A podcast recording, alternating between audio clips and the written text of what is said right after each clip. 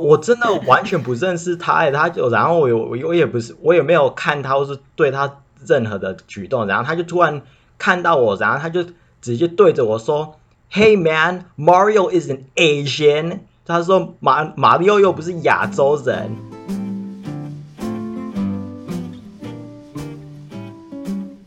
一部电影就像一道料理，今天的你想要吃什么呢？欢迎来到电影食堂，我是 Tony。去年有一部评价非常高的台湾电影，叫做《美国女孩》。那它不止拿下金马奖最佳新导演、新演员、观众票选奖，它也获得呢一百零九位台湾影评人票选的二零二一年年度最佳电影排行榜的第二名。那最近它也在 Netflix 上架，很多当时喜欢这部电影的朋友，应该早就把这部片又再看一遍了。像我上个礼拜又再把它看一遍，还是非常的感动。那今天刚好我有一个朋友。他的经历呢，跟这个美国女孩有一点相像，所以我请他来跟我们聊聊这部电影，以及他从美国到回来台湾的一些经历。我们欢迎 Kevin。Hey guys, what's going on? It's me, Kevin. 你可以叫我凯文，或是 Kevin，或是 K 哥都可以。先问一下，你在看这部电影的时候，你有没有哭？呃，老实说，我好像不到五分钟就开始哭了。哦，真的假的？为什么？为什么？因为呃。大家如果还记得话，电影的开头就是呃最开头吧，就是他们呃我记得是有一幕，然后坐在计程车上面，然后呃方毅在跟他的妈妈讲话，然后我觉得他就是很天真的讲出一句话说呃我想回美国这样子，然后就是马上看到当年的自己，因为我就是也有跟我妈讲出类似的话这样子。所以那幕就让你非常触动，因为你也是处于当时方怡的状态。对啊，就是会完全就是直接时空 回溯到十二岁的那个时候。那你是十二岁的时候回到台湾，那我想问一下，你当时为什么会想要回到美国去？也跟方怡一样，只是因为朋友吗？还是你有别的原因？哦，我觉得就是跟方怡一样对吧，然后也就是很理所当然啦，就是你当年啦，就我还是会觉得美国才是我真正的家，然后就是突然从家被拔走，然后丢到一个我完全没去过的地方啊，我都不认识的人事物，当然会很难接受啊，然后会很想呃回去以前的生活啊，然后会很想念就是以前的朋友这样子，对。那他们那时候在美国有跟你讨论说他们要回台湾吗？就是可能要回去的前几个月，就是有先跟我讲啊，然后就是我那个当下也是 很很不能接受啊，然后就是会一直呃活在一种闹脾气，对啊，然后可能也会跟呃就是方一样，就是会有点否定现实的感觉，比如 比如说像他在电影中。他会一直问他妈妈说：“那我们什么时候要回美国？”或是他说：“哦，反正我我我不在乎啊，反正我们就只是住一个暑假，对吧？”然后我那时候也是 有那种感觉，就是会一直有点欺骗自己啊，说啊，反正反正应该就只是回去一个暑假看看嘛，然后之后会再回来，就是会一直这样子想。你爸，你觉得你爸妈当时有做什么举动，你知道吗？安抚你吗？哦，有有一个。我觉得一个最好笑的举动是在那之前，我爸妈其实我呃都不太会，不是太会宠我的那种吧，就是我不会是那种带我去玩具店，然后如果看到什么一个，比如说一个大象的乐高，然后说我要买这个，他们他们绝对不会买给我的那种，然后也不是那种，也不会那种偷偷买的，就是我从来不会得到这种的。可是回来台湾的那个时候，我就呃。在他们告诉我之前，其实我就一直吵着要买一个那个 DSi，就是 Nintendo 的那个 DSi。然后对，然后在他们告诉我之后，我妈就说：“那我买一台 DSi 给你。”我觉得很好笑。那你那时候回到台湾来，最难适应的东西是什么？最难适应哦，嗯，你有你有像方怡一样？稍稍的被同学，比方说排挤啊，或是异样眼光啊，这样子吗？哦，那个异样眼光是是蛮多啦，就是那个最直接的感受，我两边都有感受到了，就是有一方面是很多帮助啦，就是有有几位就是班上的同学，他们就是真的是非常的照顾我，然后也是一直到现在都还是很好的朋友，我也很感谢他们当年对我的帮助，然后。当然也是有一些人可能会，呃，我不知道是出于嫉妒啊，或是就是真的是觉得我就是跟他们不一样，就是是会有一些排斥啦，对啊。那这这种情况在美国的时候有发生吗？嗯，比较少，国小基本上没什么感觉，然后国国中的话，哦，我我先说明一下，因为我是在美国出生长大嘛，然后就住那边十二年，然后呃，我是读到 sixth grade，就是在美国已经算是 middle school，就是国一了，然后对，然后我国一的时候，我稍有。有一次是，那应该算算是种族歧视，我觉得 印象蛮深刻。哦，真的吗？不认识的人？对，就是一个学长吧。那因为呃，我们国中都万圣节那周会办那个，就是 wear your costume to school 的一个日子，就是 costume day 这样子。然后，嗯。我记得我那一年是呃扮成那个马里奥，就是那个 Super Mario 里面，对对对，我穿马里奥的那个的服装，然后我就是呃走在走廊，然后突然就是一个，就真的是很很刻板，就真的是一个白人，就是那个就是最白的那种白人，然后他就真的，我我真的完全不认识他，他就然后我我我也不是我也没有看他或是对他任何的举动，然后他就突然。看到我，然后他就直接对着我说：“Hey man, Mario is an Asian。”他说：“马马里奥又不是亚洲人。”然后我就整个 我整个愣住了，我就想说，我就我我在那个当下，我真的不知道要要说什么。然后幸好是。呃，那时候我的有一个日本的一个朋友，他刚好走在我旁边，然后 我那个日本朋友他本来就是比较有个性一点，他就开始就是开始呛那个学长，很好笑，然后反正也是有把他吓跑就对了，所以可是就是当下真的是蛮 呃蛮很蛮情绪蛮复杂啦，就是我可以可以感受到，就是就是无缘无故的这样子被。就是被讲，就是感觉蛮蛮不舒服的啦，对啊。所以你那，你当下是没有讲话，你傻傻住了这样子。对啊，就是我想回嘴，他都都不知道，不太知道要要说什么哎。但是在台湾的时候，比较不会有这么直接的，你知道不了解或是异样眼光，大家都是私底下窃窃私语嘛，还是也有人实际上对你做出一些言语上的歧视什么的。哦，就是呃，跟电影蛮蛮像的，就是那个那几个屁孩，就是会会。骂翻说啊，你你美国人了不起啊什么？我我有有同学就是也有直接跟我讲过类似这种话哦，在什么样的那个情情况下？我记得因为就是班上就是有几位比较痞的男生嘛，然后虽然说我也不是呃太内向或是硬邦邦的人，可是我也不是那种会跟着就是起哄的人，然后他们有时候。如果在那边闹啊什么的，就是我我不太会加入他们，然后他们可能就会觉得我就是觉得比他们，对，没有他们可能就会觉得哦，你你你就自己觉得你就是高高在上的那种感觉啦，所以他们可能就是有一些不满这样子，所以应该也不是什么大事啊，可是就是也也就是有被同学讲过类似这种话，对吧？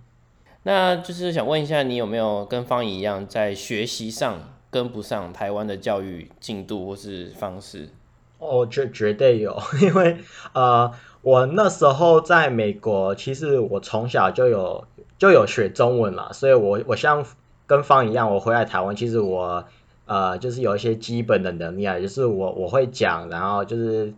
听说读写都都会啦，可是不是不是说很精通，然后我在美国那时候，呃，主要都是妈妈教我，然后其实。我觉得一直一呃一直到可能国小四年级的那个受教程度，其实应该跟台湾的不会差太多，因为其实我用的课本是直接从台湾空运过来的。我记我还记得我是用翰林，对我还我记得是也是翰林哦。然后我也跟大家一样，就是对那个什么习作啊、生字本那些东西，我也都用过啊。就是我就是大家生字本是都是那个。封面是有动物的，什么就是各式各样的动物，对那些我都有用过。然后什么抄那个什么生字啊，然后那些东西我我都有做过，写作文啊那些我我妈都有，就是帮我，呃，就是有教我这些东西。可是大概只持续到国小四年级的程度了，所以就是之后两年，就是五年级、六年级，我妈就是没有再继续了，所以我，所以等于说我回来台湾的时候，然后去读小六的时候，我就是落后我的同学大概两年的，就是的这些中文的中文方面的这些知识嘛，所以刚回来的时候，我最吃力的就是呃。读，然后写，看，哎，看也差不多啦。反正就是唯一比较 OK 的是讲，因为其实平以前在美国在家里，我爸妈都是用中文跟我讲话，所以其实我也都是跟用中文跟他们沟通的。然后，可是就真的那时候在美国，就真的除了就是上课以外，就是真的没什么机会，就是看中文的东西啊，或是读，或是写。所以回来台湾的时候，一开始真的蛮吃力的，蛮痛苦的，就是很多。呃，现在回想起来，这都是很简单、很基本的字，我真的是完全不会看，或是不会写，然后就是蛮蛮痛苦的。就我我要一直呃问旁边的同学说，哎，这个字这个字是什么？这个怎么念？这个怎么写？或是我我知道这个字怎么说，可是我不会不会写，就是我要一直蛮依赖同学。然后我还记得那时候，呃，就是教我们班的老师其实都蛮蛮贴心的，像。我忘记是好像是社会国小那时候就有社会课嘛，有点忘了，反正就是对有或是社会或者公民类似的这种课，然后那个老师他特别就是断考的时候，他特别为我准备一个一一份考卷，然后那个考卷上面的那些字全部都有注音。超强的，我帮你特别出一份。对啊，就是完全就是有注音的，然后至少让我看得懂，因为我我注音都会啦，所以只要有注音，我应该我都我都行。国字阅读上比较没有那么像童年。对对对。那你那时候有去补安亲班或是补习班吗？呃，都都没有诶，其实，可是大家一样是家里的人帮你温习功课。对对对，还还是那个模式，然后也有一大半部分还是。还是靠自己了，我觉得。哎，那很厉害哎，嗯，有一点跟方怡就是有点像，就是哦。我在美国也是资优生，其实我觉得在美国你要算资优生其实很简单啊，尤其对我们这种，你说全班有三分之二都是资优生，对对对，尤其是对我们那个就是亚洲小孩来说，可能蛮蛮就是进入那个标准应该蛮简单。反正我以前在美国就是只是一直都是资优生，就是成绩什么的都一直都很好，所以回来台湾的时候，其实也是会有一点受到打击啦。就是我还记得我。第一次的那个段考就是真的是惨不忍睹，就是全部的东西虽然说都有注音了什么什么的，可是我记得像呃国文考卷，我好像只考了好像只考四十几吧，反正就是对啊，我反正我我这辈子从来没有考过这种数字，然后就是。那个当下真的会，呃，也算是个，就是会有点棒头荡喝的那种感觉嘛，就是会，因为在那之前其实还是会一直有点消极，就是对一切都还是有点消极啦。其实我那时候一直有一个想法，想说就是如果我就是待在台湾，就是然后表现一直很不好，或是就是让我妈看到我就是过得多不开心，对他说不定会把我送回去美国。可是，在那个当下之后，我就突然。意识到我不能继续这样子的生活，就这样真的就是 对我自己也不能接受这样子生活，所以我我好像就是从那那个时候开始，就是呃稍微比较认真的想。就是认识台湾这个地方，然后适应这个这个新的家，这样。你觉得为什么在美国很容易当自由生，可在台湾却很难？是因为台湾的教的东西太难吗？单纯就是只是因为授课的内容太太困难？嗯，我觉得一方面也是是这样子，然后另一方面，其实我觉得美国可能对资优生的标准可能跟台湾的不太一样，因为。好像不是完全是呃学历这方面的自由，因为我记得当当年其实呃我们的国小它其实有做一个测试，就是是大家一起考的一个一个考试，然后他才会把你呃就是选入自由生。可是我们美国不会分什么自由班什么，可能就是你就会一直挂着会有自由生这个头头衔吗？就是那种感觉啦，对啊，然后。反正我记我很清楚的记得当年那个考试，它很多那个题型都其实蛮有趣的，它不是完全是什么呃阅读啊，或是什么数学啊什么，就有一大半部分的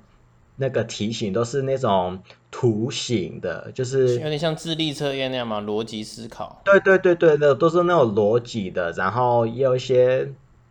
我记得有几题好像是要有点像画图或是自由发挥那种感觉，所以他们那边应该是也是会注重到你的呃，比如说创意啊，或是就是逻辑能力啊，就是应变能力这种，就是他完不是完全看你的就是硬邦邦的数字这样子，对啊。那你们那时候在美国的时候，国小生就会有社团活动或是课外活动吗？社团我们国小好像没有，只有课就是下课的活动，可是那些其实都是没有一个很完整的组织啦，就是你想去哪就去哪，你想干嘛就干嘛这样。对对对，就是没我我们国小有一个，就是就是就是只是叫 after school program，可是它其实也不是什么 program，反正就是你下课后你就是可以，如果你你有在那个 program，你就是你你可以下就放学后你还可以待在学校，然后反正你想干嘛就干嘛，你可以呃去图书馆，然后写功课啊，或是你可以在操场，你可以去体育室借球跟朋友玩啊，或是你可以就是。对啊，反正你你你想做什么都差不多可以了。那你那时候有加入这个 program 吗？哦，有啊，因为我其实你做了什么？呃，嗯，以上都有做过啊，就是 就是跟朋友坐在呃我们的那个庭院，你知道有点像小大学生。我现在想起来蛮好笑，就是我们一个呃算是一个庭院，然后它有很多那种有那种。雨伞的那，就是有那种阳伞的那种桌子，然后我们会坐在那边写功课，然后写完我们就会去借球，然后去打打篮球，或是玩鬼抓人什么的、啊。对啊，可是那个已经不算上课时间了，对不对？对啊，那已经放学之后了，哦，OK OK。那所以你国中、高中有补习吗？也都没有都没有，我完全没有补习的经验。啊？是哦，可是你的都跟得上。不要说国文啦，数学也蛮难的吧？数学，呃，因为至少我爸数学算还不错，所以他那时候回来台湾，就是我回来回来台湾的时候，他数学这方面其实会一直，呃，就是会帮我啦。对啊，哎、我觉得在台湾不补习长大的小孩都很不容易，哎，实力一定很坚强。呃，就是其实我我也觉得，我我也知道是算很少数的人，因为其实我身边的就是在台湾长大，然后没有补补习的同学真的很少很少，我从或是就是有可能是就是有国小有补过，可是之后就没有再补了。可是对啊，就是像高中那个时候，我们班上几乎每一个人都有在补，可是就是我我我真的没有。我就是从我就是典型的从幼稚园补到高中呢，考完大学之后，哦好痛苦。哎、可是我觉得你爸妈这样真的很辛苦，他们上完班，然后还要帮你复习功课。我觉得很多家长在教自己的小孩的时候，反而会比较没耐性。你们家会这样吗？还还好，因为尤其是像我爸，他就是很想让我把那些东西搞懂，所以他就算他要花很多时间教我，他其实都都愿意，对吧、哇，很 respect 他们哎，真的。就是现在回想起来，就是虽然说那个当下可能会觉得哦很很烦很啰嗦，可是你现在回头看才会知道，他们真的是蛮蛮伟大的这样子。那你现在回过头来看，你有觉得当时对妈妈的举动有点太幼稚吗？可以这样说吗？对啊，蛮幼稚的。那你现在有能力了，为什么不会想要回美国了？或是不要说现在，就可能从你国高中之后，你到什么时候开始结束要回美国的念头？应该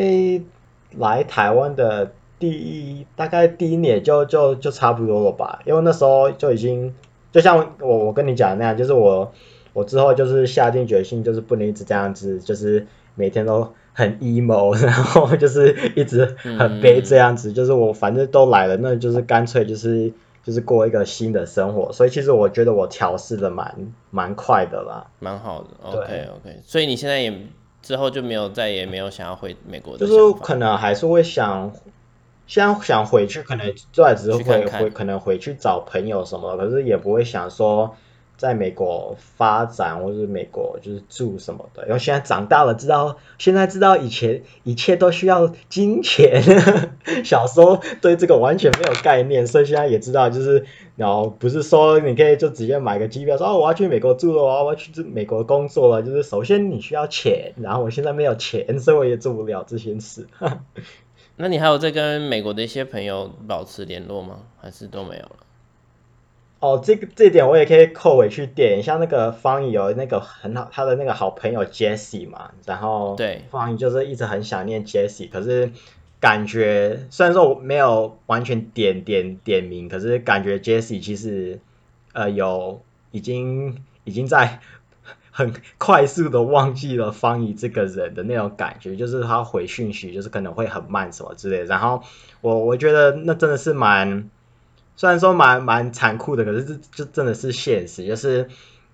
刚可能刚回来的时候，我还是呃非常的热络，会用 FB 啊，甚至还会写 email 给就是美国的朋友，然后他们也都会很热情的，就是每天都会回。可是就真的是这样子，渐渐的你们就是你们可以聊的东西越来越少了，然后你们也认识到新的人啊，新的朋友啊，你们的生活圈变得。越来越大了，你们就真的是会逐渐的脱离彼此的生活，然后也也不是说完全不好，像我也相信，我现在如果就是写一个，就是打开 Messenger，然后找美国的朋友聊，他们应该也会蛮惊喜的，然后也会小聊一下。可是就是就是你们完真的已经不是彼此生活的一部分了，就会就真的会消失不见。所以现在呃，我我真的是没有没有再频繁联络的美国朋友了。对，OK，你那时候是去美国哪边？呃，我是在呃美国那个加州，呃 California 这样长大的。哦，那边华人算多，对不对？对对，我就住那个 Los Angeles，然后就是大概 Orange County 那附近，所以就是华人，华人是蛮多的，对啊。但你小时候都不会觉得美国，因为你在那边长大嘛，所以你不会太觉得美国很害、很可怕，或是很危险。嗯，我我完全 不会有那种感觉，因为你就是在那边长大的，所以就是也呃，你是说你是说像可能会看到什么新闻，就是有什么什么枪手什么那种吗？没有啦，就是对啊，或者是或者是一些歧视的事件啊。可能一一方面，因为我是住在 Los Angeles，所以本来就是文化已经很多元了，然后很多种族就是住在一起，所以其实你不会太意识到那种东西，然后。我当时的那个那个社区其实就是蛮，就是感觉就是很普通啦，就是很很安全啦，就是没没什么没没什么奇怪的人，或是自自然都都非常的良好这样子，所以其实没不会有太太大的感觉啦。因为我大一升大二的时候，我其实有去美国将近两个月，然后我不知道是那个媒体啊，还是影视作品啊那种。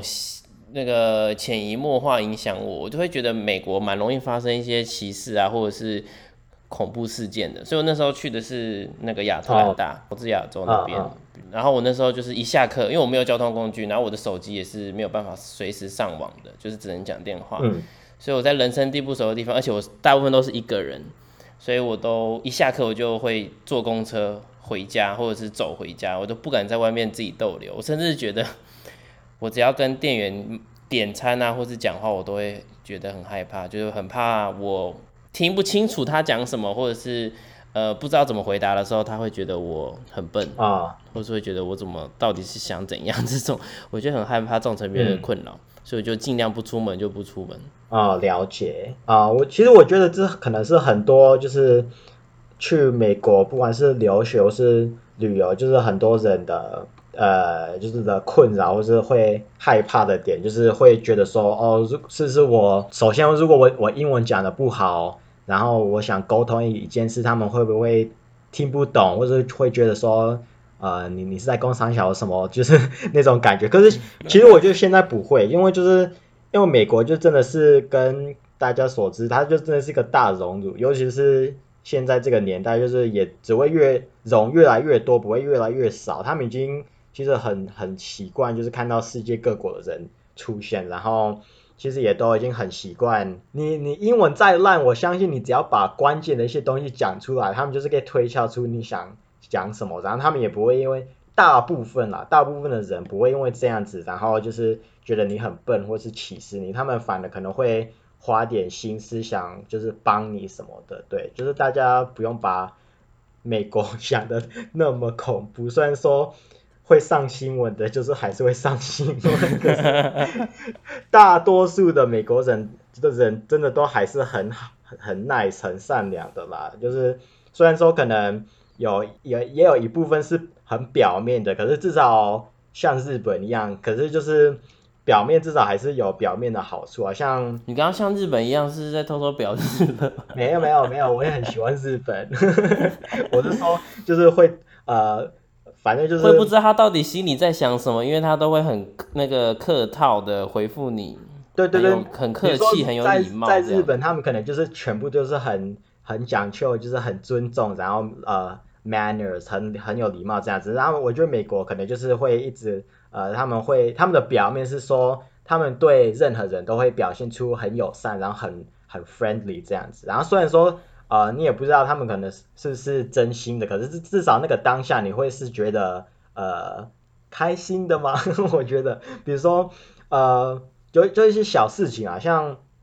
我记得在就是常常会发发生啊，就是比如说在我美国公寓啊，然后我们那个。公寓的大门是一个铁门，然后反正就是有时候呃看到有人走在我后面啊，我就会把那个铁门撑开啊，然后让比如说是一个美国的一个个大神或是个妈妈，然后你让让他先进去，他都说哦，Thank you, sweetheart, Thank you, honey，他们都会讲这种东西啊，就是虽然说他也不会是完全当把你当成自己的小孩，可是他们都还是会就是很直接的用这种词跟你讲话，对啊，就他们比较敢敢表达自己的想法吧。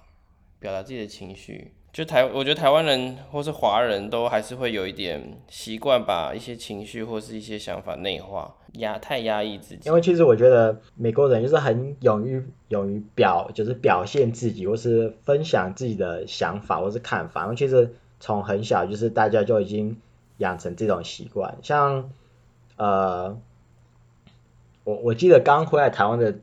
一个蛮。蛮不习惯的地方是老师问说啊有就是有有谁有问题吗？然后虽然说你很清楚明白就是很多人可能有问题，可是就真的有人打死都不会举手。可是在美国不会，美国是真的是老师会发问的话，就真的会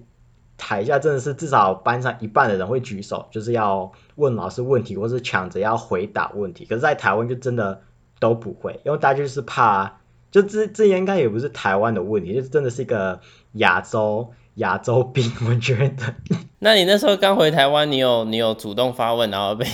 被异样眼光看待过吗？啊，我我不会啊，因为就回来台湾，我什么都不会。可是我想回答那些老师问的问题，我也不行。我就是发现说，嗯，怎么都没有人回答，这个真的有那么难吗？然后是后来才默默的发现啊，原来是大家其实想问，然后只是怕。怕丢脸，或是怕回答错，然后被老师骂什么的之类的，然后反而变成一种奇怪的逆向的文化，是说如果你真的有问题，或是你真的想问老师，就是更了解就是课上的一些内容，大家反而会讨厌你，因为他们就会觉得你很烦，就是你不要再就是耽误下课时间啊，或是就是让老师继续讲一些无聊的东西。对啊，像我记得高中就是。班上有个女同学，然后她就是很喜欢问问题，然后其实也没什么错，他问的东西也其实对大家都有帮助，可是就大家真的就很不喜欢他。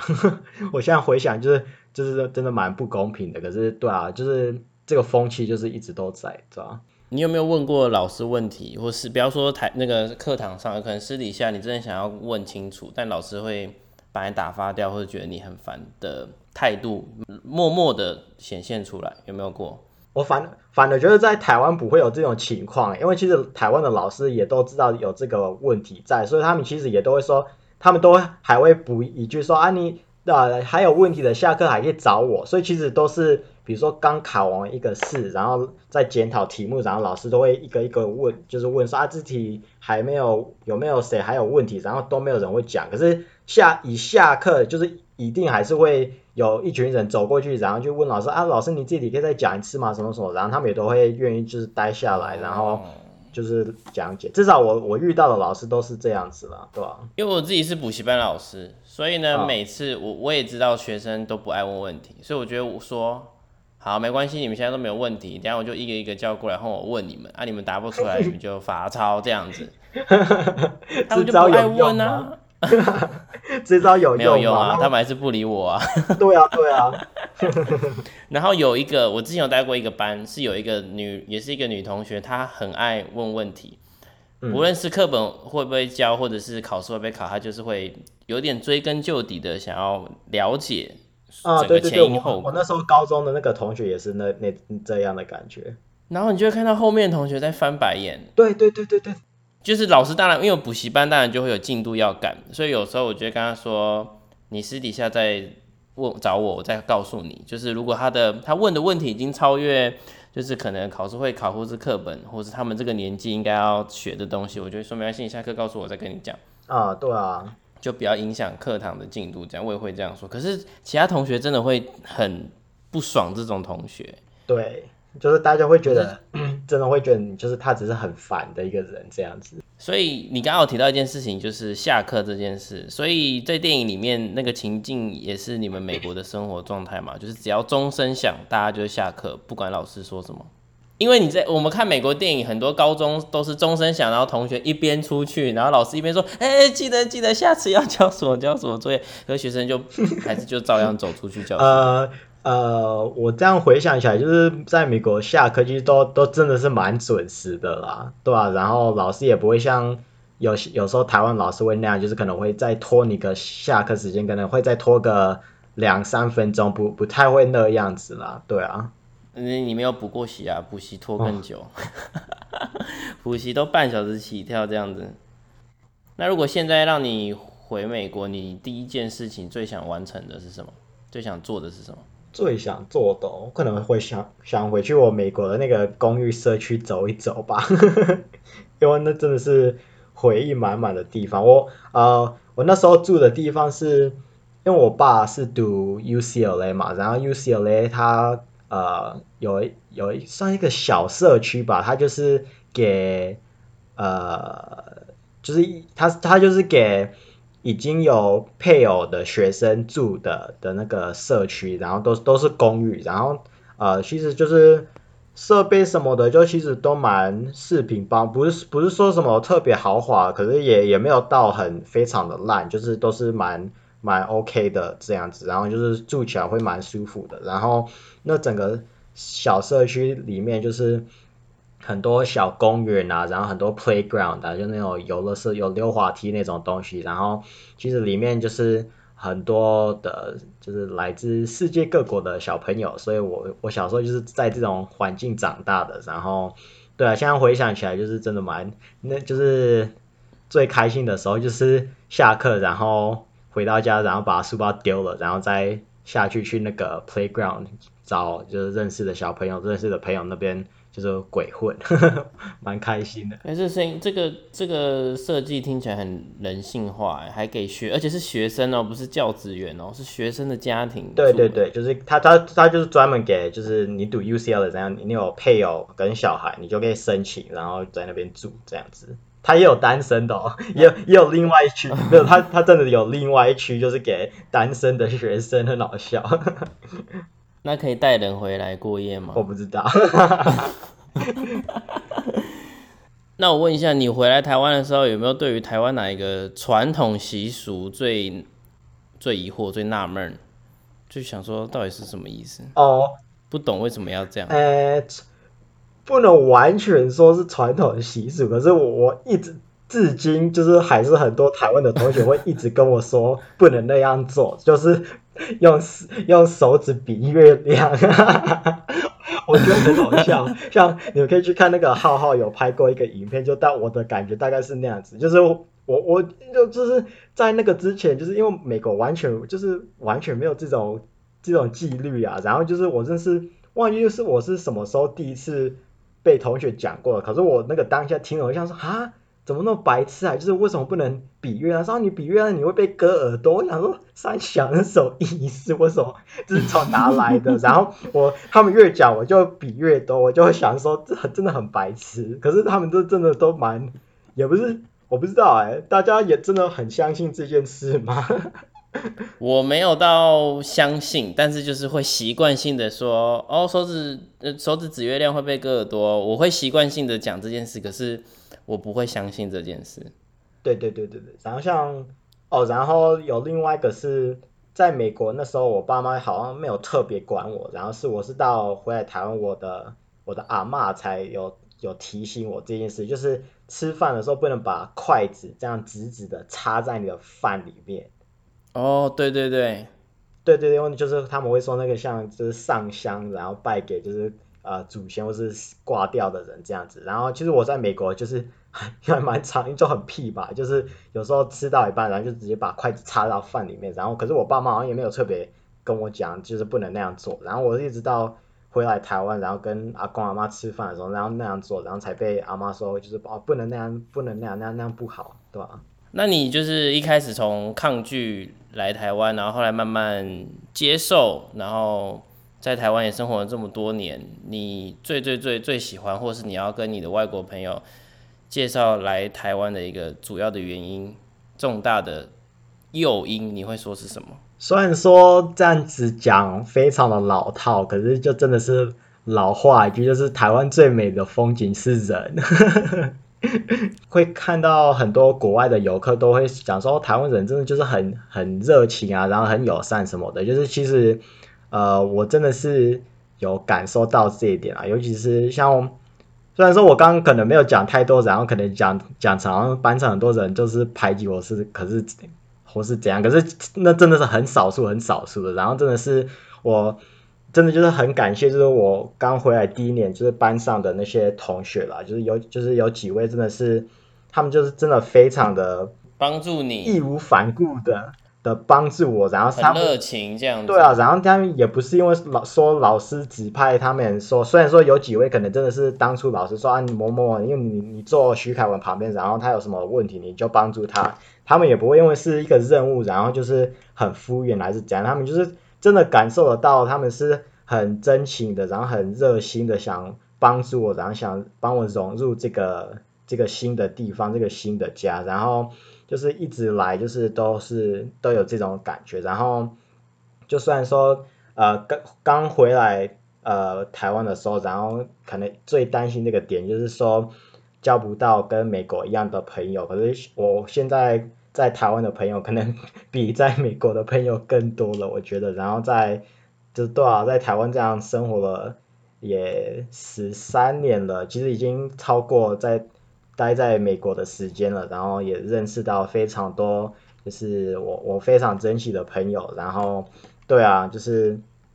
就是一路走过来，真的很多很多受到不管是同学啊，或是老师们的帮忙，然后就是就是台湾人人普遍来说，真的人都非常非常的善良，这样子。好，那今天谢谢凯文来我们节目跟我分享。他从美国来到台湾的那一段经历跟过程。好，那今天的节目就到这边。如果你喜欢我们节目的话呢，记得到 Apple Podcast 给我们五星评论。之后有希望电影食堂可以聊什么话题的，也非常欢迎私讯跟我说。也不要忘了可以到 IG、脸书还有 YouTube 上追踪电影食堂哦。今天再次再次非常感谢凯文，谢谢你的分享，谢谢。好，那我们节目到这里，拜拜。拜。